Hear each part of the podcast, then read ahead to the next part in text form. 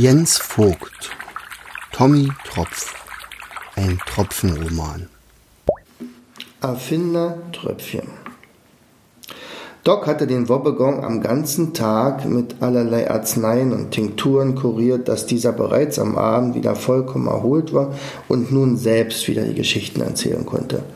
Darüber war der Doktorfisch sichtlich erleichtert. Er war nach dem Erzählen so aufgeregt, dass er die ganze Nacht kein Auge zugemacht hatte. Es war wirklich ein einfacher, dem Wobbegong zuzuhören, als selbst die Geschichten zu erzählen. Erleichtert nahm er neben seinem Freund einen, seinen Platz ein, bereit, die Geschichte in sich aufzusaugen.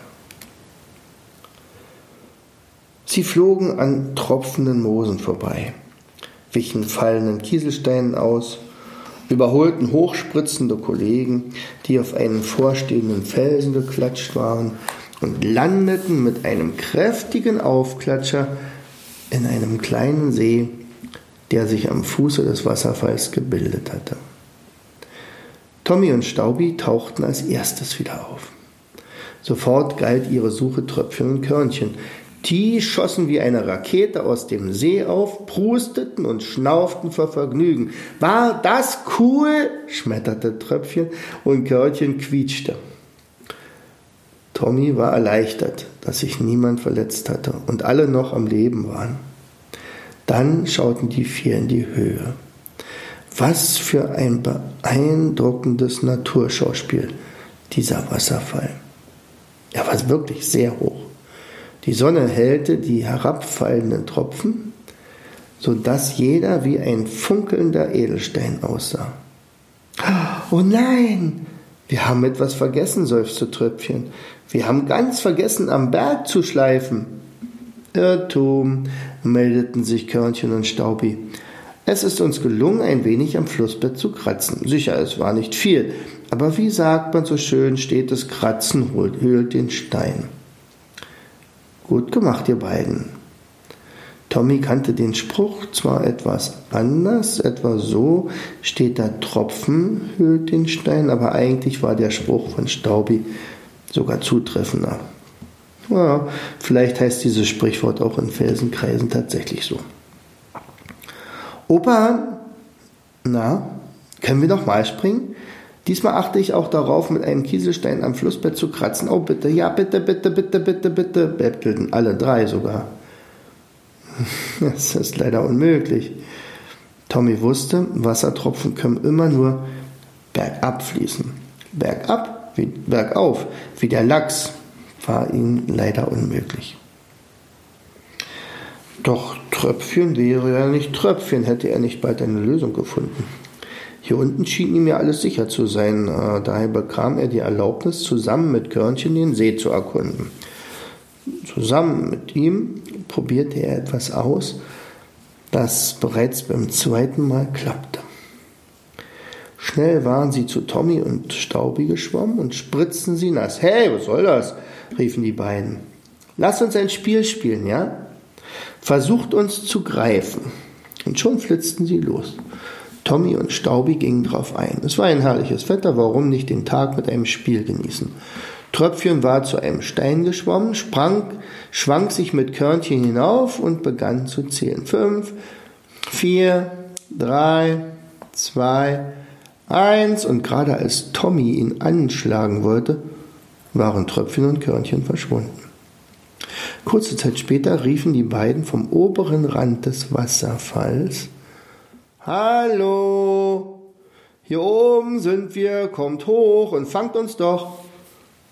Tommy und Staubi starrten verblüfft nach oben, als hätten sie einen Geist gesehen. Perlen, Wassern. Sowas habe ich noch nicht gesehen. Einfach genial, mein Enkel, staunte Tommy. Tröpfchen aber hatte schnell seinen Unsichtbarkeitsmantel, Unsichtbarkeitsmantel. also nochmal.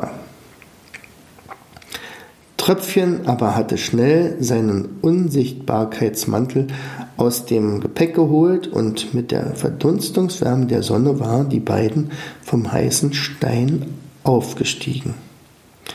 Oben angekommen schnappte sich Körnchen einen scharfen Kieselstein und kratzte eine tiefe Ritze ins Flussbett, bevor er sich mit Körnchen ein zweites Mal in die Tiefe stürzte. Achtung, Platz da, wir kommen! Mit, einem, mit einer zünftigen Arschbombe klatschten die beiden in den See. Wessen Spritzer spritzen am spritzigsten? Nochmal, Tröpfchen, bitte, schrie übermütig Körnchen. Tommy war stolz auf sein Tröpfchen und staunte mal wieder, was sein kluger Enkel so für einen Erfindergeist hatte. Natürlich wollten nun auch er und Staube den neuen Unsichtbarkeitsfahrstuhl ausnutzen. Verdunsten, hochfliegen, springen, aufklatschen. Hätte jemand die beiden Tropfen beobachtet, er hätte nicht sagen können, wer hier der Opa und wer der Enkel ist. Bis zum Abend schafften sie noch fünf weitere Sprünge. Dann aber wurde die Sonne zu schwach, um ein weiteres Mal nach oben sie zu befördern. Als sich alle schon ihren Schlafplatz gesucht hatten, flüsterte Tröpfchen Körnchen heimlich zu. Kannst du ein Geheimnis für dich behalten? Und als Körnchen Ja zurückhauchte, flüsterte er.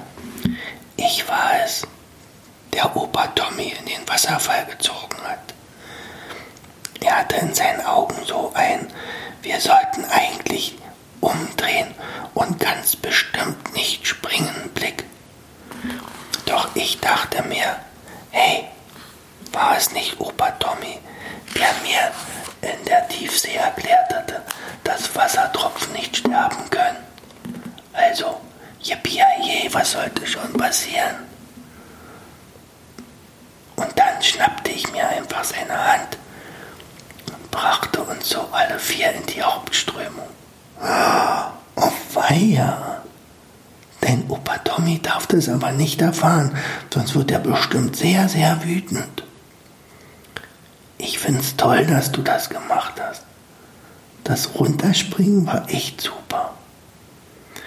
Ich werde dich nicht verraten, versprochen. Tommy hingegen hatte alles mit angehört. Doch er tat so, als wenn er schliefe. Er hatte sich schon so etwas gedacht. Insgeheim war er sogar ganz froh, dass ihm einmal die Verantwortung abgenommen worden war. Wer weiß, wie lange er dort oben noch gezögert hätte. Irgendwann hätten sie ja sowieso nach unten gemusst. Gegen den Strom können Tropfen nun mal nicht schwimmen. Naja, ist ja alles gut gegangen. Aber ein Schlingel ist es, dachte er noch und schlief dann schmunzelnd ein. Das war eine richtige Erfindung von Tröpfchen, nicht wahr, Mama? sagte die kleine Salina, fragte die kleine Salina ihre Mama Seeschnecke. Ja, ich glaube schon, antwortete Mama Schnecke. Der Wobbegong hingegen bestätigte und meinte, wenn ich mich recht erinnere, gab es für diese Erinnerung noch einmal richtig Ärger. Oh, doch das ist eine andere Geschichte.